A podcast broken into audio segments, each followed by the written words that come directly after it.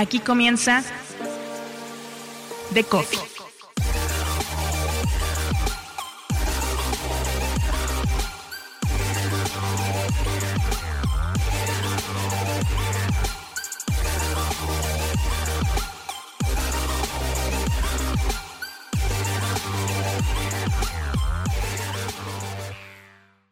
Álvaro Mazariegos en The Coffee, él es Head of Content de Softonic. Hace tiempo ya que hemos venido intercambiando mensajes con ganas de hablar, coincidimos en la gran mayoría de las cosas sobre lo que debe ser el presente y futuro de la creación de contenido, no solo de los medios de comunicación, sino de la creación de contenido en general. Y hay dos áreas con las que me interesa mucho hablar con él. Una, esta capacidad que tienen las empresas de hoy ponerse, yo no sé si a competir, pero sí a coexistir y a buscar tener influencia en una comunidad particular a través del contenido que él es lo que hace en Softonic y por el otro lado, jugar un poco al futuro que ya es presente de la inteligencia artificial y cómo eso va a modificar nuestras búsquedas. Álvaro, ¿cuál es el objetivo a final de cuentas de Softonic al decir voy a apostar por un head of content con experiencia en optimización de buscadores como tú para poder ir formando una comunidad y que eso seguramente pues pueda derivar en ventas y en oportunidades de negocio. Sí, bueno, bueno encantado de estar contigo, es un verdadero placer. Eh, antes que nada, creo que es una necesidad de la empresa, ¿no? De innovar. Eh, Softonic hizo durante muchos años una cantidad de dinero bestial a través de las descargas, lo continúa haciendo, pero pienso que hay que diversificar los negocios y es muy importante especialmente porque Softonic, su público está enfocado a Estados Unidos y no hay mejor manera de entrar en, las regiones de Estados Unidos, Canadá y demás que con el contenido especializado para ese público, ¿no? Pues como puede ser contenido relacionado sobre Apple, Meta, Twitter y demás. Oye, y hablando del proyecto que tú has desarrollado, ya has estado por ahí cerca de seis meses. ¿Qué es lo que han logrado? ¿En qué es en lo que has trabajado para empezar a tener esa presencia, como tú dices, en ciertos públicos estratégicos para Softonic. Sí. Bueno, al final lo importante de esto, eh, Maca, es crear la necesidad dentro de la empresa, ¿no? Y no importa la empresa que sea o el sector, porque siempre tiene una herencia detrás de hacer las cosas de una determinada manera. Eh, en el caso de, de, Softonic, mi empresa venía arrastrando desde hace tiempo en, las descargas y, y, realmente cuando tú abres un nuevo mercado, en primer lugar, tienes que acelerar los resultados lo máximo posible, ¿no? Y sobre todo en estos tipos de empresas donde el dato es muy visible. Entonces, lo que hemos montado desde el primer momento es, bueno, vamos a identificar una estrategia para llegar a estos diferentes mercados y qué tipos de contenidos vamos a hacer. Pero hay un, hay un, tema que es muy importante, que es la frecuencia de publicación, ¿no? Y si vamos al mercado de los medios de comunicación, vemos que abordan muchos temas, desde redes sociales, criptomonedas y demás, pero no lo abordan desde una manera específica y experta, ¿no? Entonces, en el caso de Softony, lo que hemos querido es abordar, crear un vertical no tecnológico, de manera que consigamos un tráfico fiel y recurrente a nuestra, a nuestra home. Oye, y a ese respecto, porque eso es algo que yo defiendo mucho, el decir, a ver, de pronto en Google, por ejemplo, te llega a dar dolores de cabeza que tú eres un creador especializado en eso, ¿no?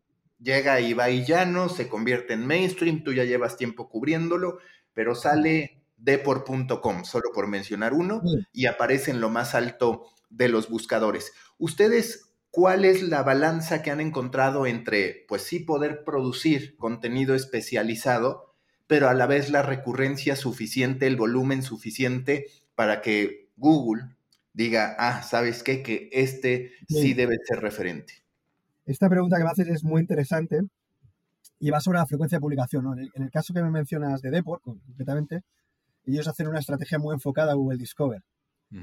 Y Google Discover ha generado muchos problemas en los medios de comunicación, porque están generando un contenido que les da tráfico, pero a medio plazo largo plazo, digamos que no genera una recurrencia o una calidad de marca y demás.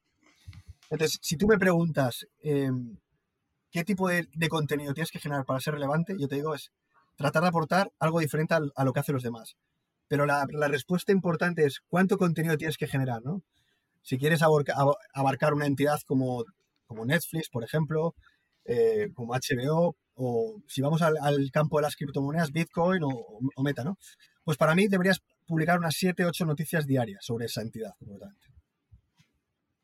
Oye, y en lo que respecta a resultados, porque no es lo mismo que a ti te midan, como estabas acostumbrado en tus anteriores experiencias, por visitas, por páginas vistas, en fin, una serie de métricas muy de los medios de comunicación. Claramente hay algo adicional, hay otro tipo de capas cuando hablas de una empresa creando contenido. En este caso, ¿cuáles son las métricas que utilizan para evaluar tu desempeño y tú también para poder enmarcar las exigencias a tu equipo? Sí. Mira, eh, volviendo a los medios de comunicación, que quiero hacer este híbrido en esta charla contigo, eh, Maca, un, problema que yo he visto en los medios de, medios de comunicación es que no saben realmente los periodistas lo que están generando. El dinero que se genera por noticia o, cuántas páginas vistas tiene que generar para ser rentable, ¿no? Eh, esto digamos que sería el nivel básico, ¿no?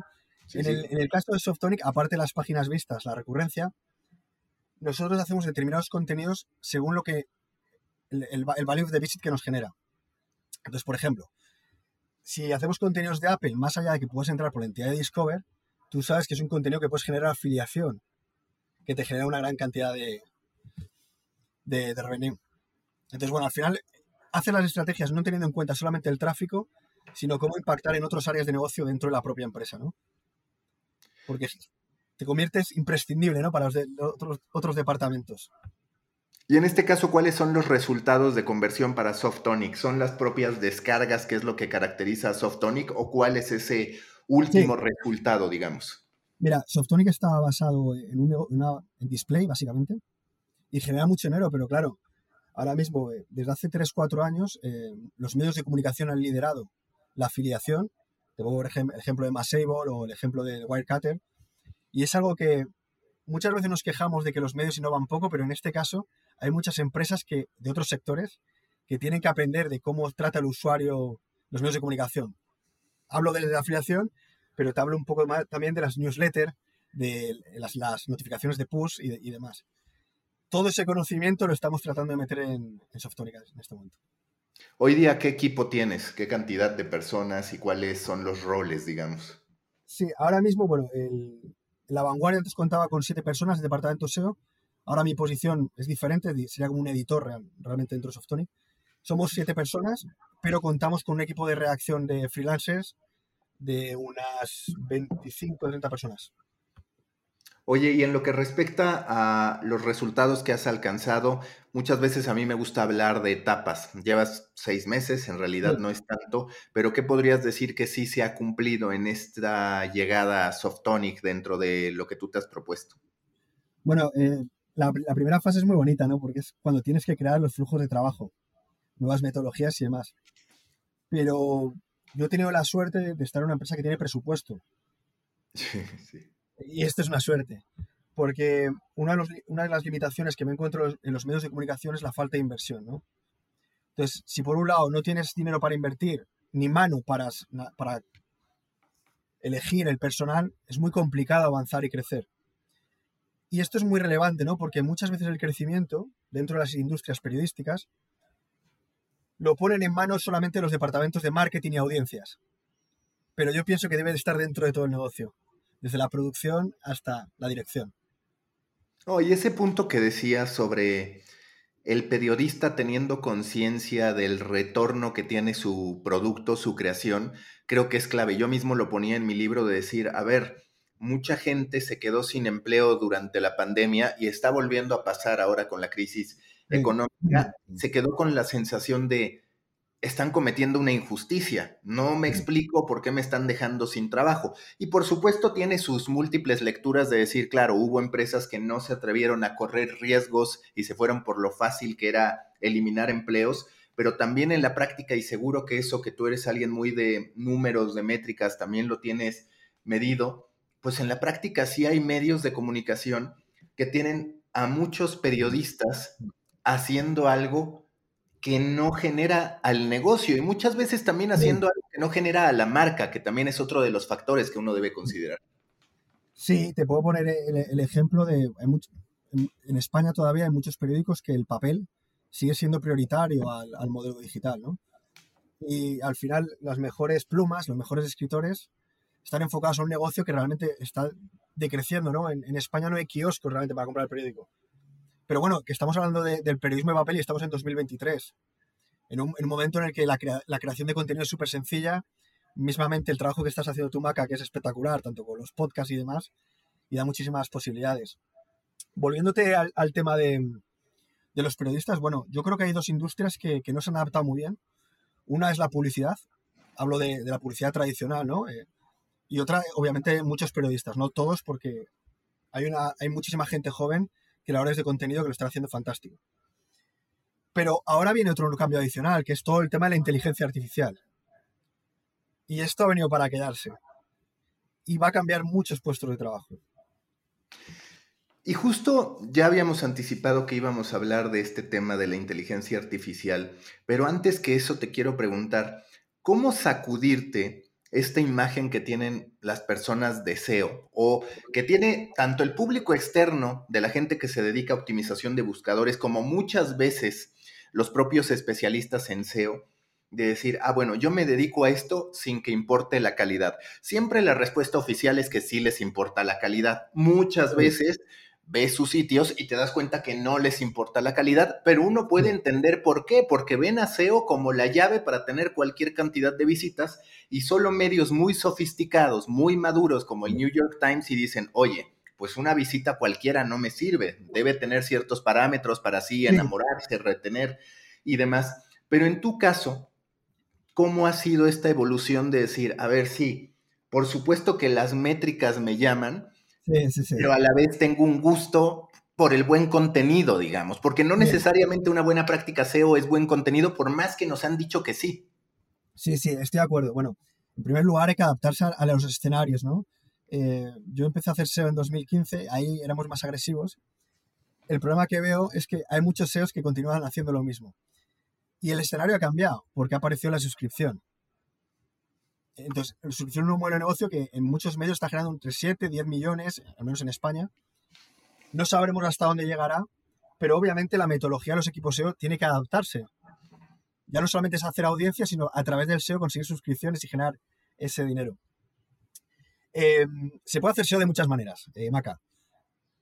De lo que tú me estás hablando, sea, sea donde vas, y, estoy totalmente en contra de, ese SEO. Pero se puede hacer un SEO también diferente, ¿no? Eh, te pongo el ejemplo del caso del español. El español es un diario en España de Pedro J. Ramírez. Y están haciendo un SEO basado en la geolocalización. Es decir, uno de los factores más importantes para posicionar en, Google Discover es la ubicación, ¿no? Dónde estás situado y te aparece contenido de ahí. Pues la, apuesta de Pedro J. Ramírez ha sido de, de, apostar por redacciones locales. Entonces, si tú posicionas ese contenido local, satisfaces la necesidad del usuario, te diferencias del resto porque no lo tienen y están haciendo un SEO diferente, ¿no? Por ejemplo. Y que además en este caso lo que tiene que haber entonces es una conciencia de sumar una serie de localidades, porque lo que habitualmente pasa, me ocurre, por ejemplo, también cuando yo me aproximo con potenciales inversionistas a hablarles de, ¿sabes qué? Que el nuevo gran medio de negocios para mí, pues va a ser parecido a Axios un newsletter específico de distintos temas que sumados te permiten decir que eres un gran medio de negocios. Pero en el pensamiento tradicional eso les resulta muy complicado. Y creo que estamos entrando a eso, a que los medios, a que las marcas entiendan de, a ver, ¿cómo puedo ser relevante en un nicho o en una localidad o en un nicho dentro de una localidad, que eso va todavía más allá, pero es un pensamiento que todavía no prima, que todavía no se generaliza, digamos. Hay que hacernos una pregunta, Maca, porque al final el tiempo corre y no se están tomando muchas decisiones. bajo mi punto de vista, el sector de los medios no para de decrecer. Cada vez los medios van en dirección a la irrelevancia. Entonces creo que la no toma de decisiones está siendo muy peligrosa. Y de aquí a cinco años, bueno, te voy a poner el ejemplo, ¿no? Antes aquí en España estaban los kioscos con la publicidad de cada periódico. Eso ha desaparecido pero ningún medio ha invertido en publicidad tradicional de calle para sustituir esos, emplazamientos publicitarios. Pero al final son marcas que se están evaporando. Y sobre todo porque antes los medios, no importa, están compitiendo por el tiempo, por nuestro tiempo. Entonces, si no adaptan los formatos o la información o no lo ofrecen, al final tu tiempo lo vas a gastar en TikTok, lo vas a gastar en WhatsApp y demás más allá del tema de información. Oye, y en este caso, eh, ustedes, ¿cuál es la estrategia de retención que tienen? Más allá de lograr atrapar al usuario, ¿cuál es la, el funnel, digamos, que en un camino ideal para ustedes recorre este usuario y termina convirtiendo? Bueno, aquí hay dos escenarios completamente diferentes. El caso de Softonic es muy similar a, a Cinet, no sé si lo conoces. Sí, sí. Es muy similar. Entonces, por un lado, tienes el usuario de descargas, es un usuario que es paracaidista, ¿no? Viene, descarga y se va. Y ahí vas totalmente a performance. Entonces, lo ¿qué es lo que ha hecho Softonic durante muchos años? Entonces, ahora queremos hacer el camino inverso, ¿no? Que es el de cuidar al usuario, generar una newsletter, enviarle, enviarle notificaciones push, incluso hacer una campaña potente diaria en, WhatsApp, a, través del teléfono o Telegram, empezar a cuidar ahí al usuario. Pero es, que está todo para hacer Maca por ahora. Entonces, ese es el momento bonito de que estás montando los equipos y poniendo todo en marcha. Oye, y ahora la parte de inteligencia artificial, porque hace rato decías, eh, en mi anterior trabajo tenía un equipo de siete personas SEO, hoy los medios, digamos que su principal batalla actual sigue siendo la de optimización de buscadores en un 85% de los casos, ya sea para lograr después convertirlos en suscriptores o bien para tener un volumen suficientemente atractivo para arranquear alto en Comscore y poder monetizar ese inventario. Pero ¿cuáles son tus primeros pensamientos entendiendo que si ya de por sí había un empate técnico muy grande con los medios haciendo lo mismo, redactando notas que más o menos dicen lo mismo, pues con la inteligencia artificial eso está resuelto. Tienes una única información, digamos, una especie de información universal. Y si tú te quedas únicamente en ese posicionamiento en buscadores, pues bueno, habría que preguntarse primero si la gente va a tener que seguir buscando como lo ha hecho históricamente o si va a cambiar el modo en que se entrega esa información, que es lo que en un primer acercamiento te presenta ChatGPT o te quiere presentar Microsoft integrado con ChatGPT? Vale, eh, yo te contesto. Mira, yo pienso que los medios de comunicación no van a afectar tanto como se cree. Por el momento, en este momento, eh, la inteligencia artificial no te puede dar información de lo que está pasando en este preciso momento. No te responde, porque no es capaz de procesarla, como puede ser un atentado o puede ser un suceso, etc. Eso no te lo puede dar. Entonces, por ahí, digamos que eso se va a mantener. Entonces, la, información de Breaking News se puede potenciar, ¿no? Buscamos una oportunidad. Eh, respecto a la búsqueda, estoy seguro que va a cambiar la manera que buscamos. Eh, el, buscador como tal va a cambiar cómo se presenta. Algunos módulos eh, desaparecerán, seguramente. Y puede ser que, obviamente, se pierda tráfico de lo que es el, contenido evergreen. Pero ten en cuenta que ahora mismo gran parte del tráfico que coge los medios, o sea, el problema de, esto viene de Google Discover, ¿no? Que es un buscador que va aparte. Y eso es otro escenario. Yo deseo que Google Discover cambie porque está fomentando un periodismo, no un periodismo, sino unos contenidos que son nefastos y, que perjudican más a la marca de que ayuda, ¿no? Y al usuario. Sí, y ahorita que hablabas del breaking news, en efecto, creo que la información exclusiva va a retomar valor, porque de pronto muchos hasta dejaron de hacerlo y entiendo el por qué. Yo mismo en, Juan Fútbol decía, ¿sabes qué? No hay que volcarnos tanto a estar intentando ser los primeros porque te copian de inmediato, pero es cierto que en este contexto de eh, un empate, digamos, en la información vista como commodity, esa información exclusiva va a servir. El breaking news te lo compro, decir, claro, va a haber una necesidad de los medios. El tema es cuántos medios realmente son necesarios para cubrir el breaking news, porque ese es el otro punto, ¿no? Efectivamente, creo que ahora hay demasiados medios y creo que el mercado se va a reducir. Ahí estoy de acuerdo contigo. Y el otro punto, Dale, dale. No, no, te quería decir, pero también veo que la inteligencia artificial puede ayudar mucho al periodismo. El, problema, eh, Maca, que no es un problema, también puede ser una solución, es cómo los medios adaptan la inteligencia artificial para ayudar a los periodistas. Y esto es lo que no creo que vaya a suceder. Porque dentro de las industrias periodísticas faltan flujos de trabajo y procesos. Oh, y sabes qué siento que falta también una preparación académica y después una preparación continua de enseñarle al periodista a ser autor, a ser analista especializado, porque por lo general los periodistas han sido educados para consignar el qué, qué está pasando de la noticia, y ese es el concepto que te transmiten en todos lados. Son muy pocos los que de verdad te preparan para eres un presentador único de televisión, eres un entertainer, eres un escritor que va a profundidad, que es ahí donde, a ver si coincides, la inteligencia artificial te puede servir. Encuentras bullets, encuentras información, gráficas, que de otro modo te llevarían muchísimo tiempo. Totalmente, estoy totalmente alineado contigo, Maca.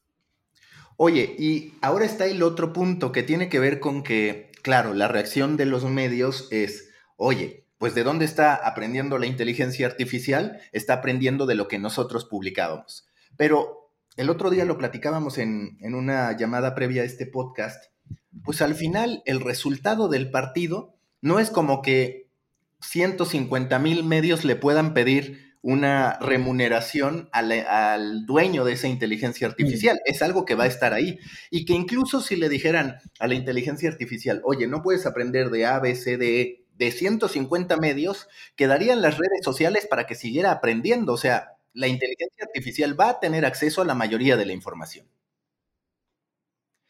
¿Cómo, ¿Cómo, percibes que puede haber una batalla en este sentido por parte de los medios? O sea, ¿cómo los medios se van a relacionar, si es que cabe, con la inteligencia artificial, como lo han hecho mal, porque pues tampoco han salido beneficiados con Google, con Meta y demás? Ese, eh, Maca, ese escenario lo hemos vivido ya en España. No sé si te acuerdas cuando apareció Google News en 2014. Sí, sí, sí los medios se pusieron y querían el canon Google. ¿Qué pasó? Google dijo no. Google dejó Top Stories, que era lo mismo. Y pasó? Entonces, yo pienso que es que todo es, todo es una oportunidad, Maca. Tiene que cambiar el, mindset, ¿no? Entonces, decir, hostia, perdón por la expresión, ¿cómo vamos a hacer para potenciar esto al máximo? Pero claro, no hacerlo dentro de tres años, ¿no? Sino tratar de, de liderar. Es que pienso que es un momento muy bonito, ¿eh?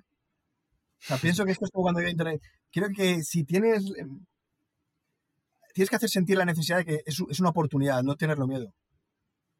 Y a ver, la parte, la parte SEO, esto de decir, voy a entender los fierros digitales, como me gusta llamarle a la optimización de buscadores para poder posicionar mi contenido, ¿qué tan vigente crees que se vaya a mantener esta especialización en el futuro cuando ahí ya está la inteligencia artificial tomando la información, un compilado de información, no una sola fuente, sino varias.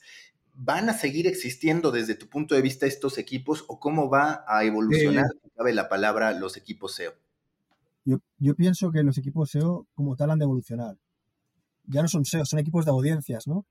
Y, ahora hay, equipos de audiencias, pero no crean audiencias. Y esto es la, esto es la clave, Maca. Es decir, pongámonos en el caso de, trabajamos en un medio, ¿no? El, país, digamos. Y el equipo de audiencia quiere crear una audiencia sobre Apple, ¿no? Pues ellos tienen que identificar cómo la van a crear, dónde tienen que coger los contenidos, más allá de copiar a los competidores. Entonces creo que tiene que evolucionar, ¿no? Desde copiar a ser creativos y proponer. Oye, y en esta perspectiva inicial que puedas tener, ¿cuál es tu perspectiva sobre la batalla entre Barth de Google y por el otro lado OpenAI integrado con Microsoft. Yo escribía pues que realmente el problema para Google es que ya tiene un negocio andando y un monopolio tan sólido que obviamente para ellos integrar lo que podría venir le genera también una disrupción no necesariamente positiva para ellos a nivel negocio, mientras que Microsoft sí puede agarrar y decir, mira, yo cambio esto porque si me funciona, voy a ganar, voy a ganar algo de lo que no tengo ganado hoy. Sí.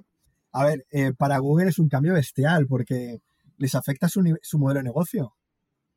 Sale de otra forma. Y por eso se está tratando de mover. ¿Qué pasa con Google? Pues que al final eh, es el buscador mayoritario en todo el mundo, con una cuota de mercado más, superior al 90%.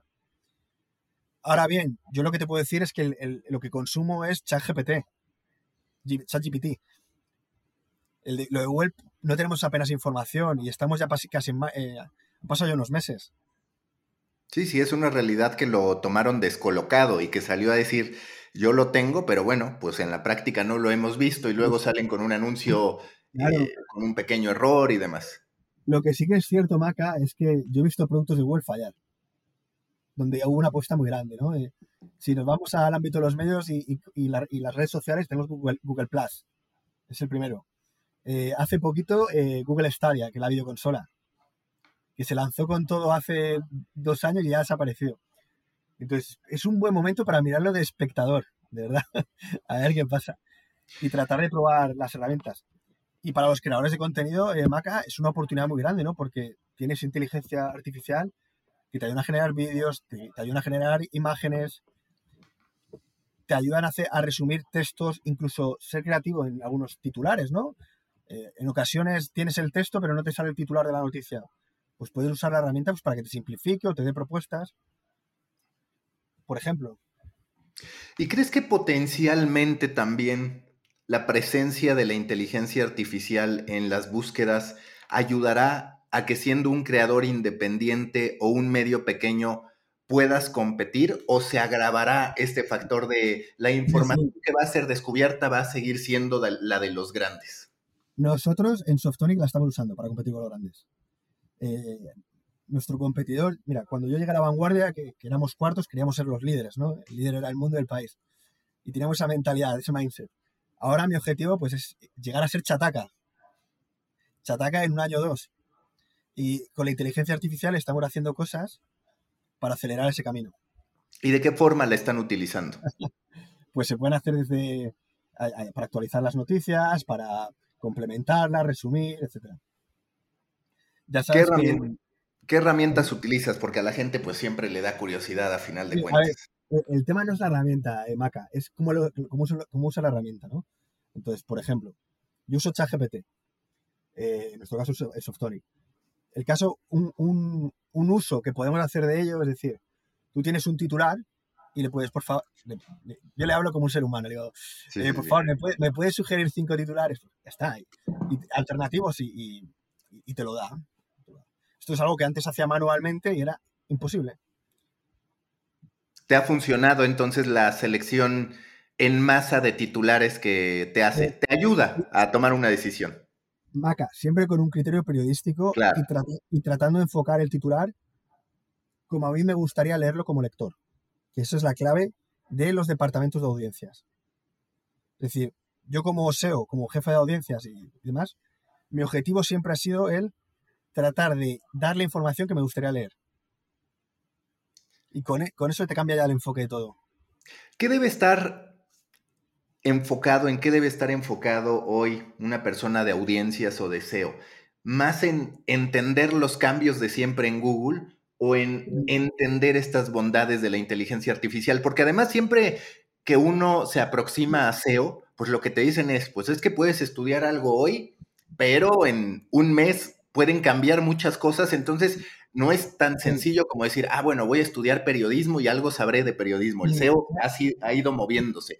¿Sabes lo que pasa, Maca? Que el SEO se ha quedado corto. Entonces, para mí, un buen responsable de audiencias o un periodista multimedia, como puede ser tú, Maca, la clave es tener conocimientos de lo que pasa dentro de la redacción. Es decir, que tú sepas cómo se hace una newsletter y el impacto que tiene, eh, la tasa de apertura de, ese newsletter, los clics que puedes generar desde el departamento SEO ¿eh? o como tú como profesional que tú sepas la influencia que tiene una push a determinada hora o qué CTR tienes que hacer. Eso para mí es lo que necesita un responsable de audiencias. Entender todas las partes para hacerte imprescindible para todos los departamentos.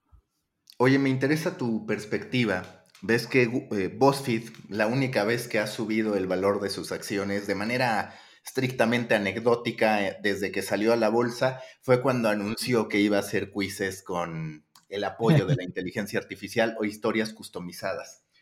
¿Cuál es tu perspectiva a ese respecto? Porque por un lado puedes decir, ah, bueno, está bien que si Álvaro, Maca y 100 personas más decidieron este camino, yo les pueda entregar una historia mucho más personalizada que las respuestas preestablecidas que de antes, que tenían quizás dos o tres caminos. Pero por el otro lado, el, estilo BuzzFeed, además, en lo particular, tú se lo puedes pedir a ChatGPT y te hace esos listicles que ya ni siquiera consumimos. Eso también es la, realidad, ¿no? Es un uso y costumbre que ya se modificó. A ver, yo te, explico. Hay muchas noticias, eh, Maca, del día a día que las puede construir la inteligencia artificial. Me explico. Los horarios de fútbol, que va a hacer mejor un horario la inteligencia artificial que un periodista. Porque un periodista no le va no le va a dar valor a esa noticia y puede ser las que mayor tráfico te generen. Ahora la pregunta que tenemos que hacer, ¿el horario tiene que ser como el de todos los competidores? ¿O puede ser una pieza de análisis donde tú le das las alineaciones y la hora, ¿no? Más completa. Pero bueno, esa es otra cosa. Hay noticias que tú puedes dar con inteligencia artificial, como puede ser el precio de la bolsa, si va subiendo si va bajando. Eh, puedes dar las alineaciones de fútbol, el, resultado. Y al final tú tienes la inteligencia artificial tiene unas estadísticas que puede, que puede armar noticias muy potentes. Ahora bien, la inteligencia artificial tendrá complicado darte un, análisis personal o de qué está pasando. Pero a la pregunta que tú me dices, yo creo que la inteligencia artificial puede valer, pero para unas noticias muy escasas, por el momento. Oye Álvaro, ¿qué sigue para ti en términos de preparación profesional? ¿Qué es lo que dices? Esto me está generando muchísima curiosidad. Quiero hacerme especialista en esto ahora mismo para mí es muy importante cuidar al usuario, ¿no? El aspecto de la cómo, cómo, mejorar la recurrencia, cómo mejorar el ciclo de vida durante una sesión, cómo mejorar em, la fidelización, la suscripción. Para mí eso es lo más relevante, porque es lo que genera dinero en el negocio. Digamos que el tráfico era como la fase inicial. Eso ya ha quedado muy atrás. Entonces hay que evolucionar a, cómo, generar mayor, mayor, negocio y cuidar al, usuario, al lector. Vamos con la última pregunta que es, ¿hasta qué punto se va a reinventar desde tu punto de vista la experiencia del consumo de medios? Porque ahorita que hablabas, por ejemplo, del horario de los partidos o del don de ver el partido de fútbol, es frustrante que entras a un sitio y lo último que aparece es la promesa inicial, es decir, dónde ver el partido te lo ponen hasta abajo, porque antes te ponen párrafos supuestamente porque conozcas el enfrentamiento y los jugadores clave, pero es nada más para mostrarte cualquier cantidad de anuncios. Teóricamente eso con la inteligencia artificial, al menos si consumimos en sus plataformas, se va a modificar. ¿O qué le vamos a estar diciendo a ChatGPT? Preséntame una versión que me manda hasta el final la información que me interesa y el resto es relleno. sea, de más.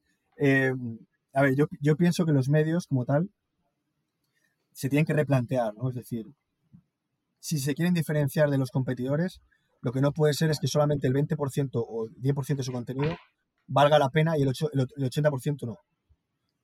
Entonces, por eso para mí tiene mucho sentido lo que está haciendo periódicos como The Athletic, con enfocar la suscripción y de calidad, o los, los, periódicos o revistas muy especializados. Porque al final generan un contenido diferencial que te anima a volver o es aspiracional, ¿no? Entonces, para mí es hacia dónde deben ir a nivel de negocio. Álvaro, muchísimas gracias. Me ha gustado mucho esta conversación y sigamos, sigamos hablando de la inteligencia artificial, de cómo se reconfiguran los medios, de cómo las marcas crean contenido, de cómo un creador puede también a través de la inteligencia artificial posicionarse de manera más efectiva. Muchas gracias. Nada, muchas gracias. Está súper a gusto y le he pasado pipa.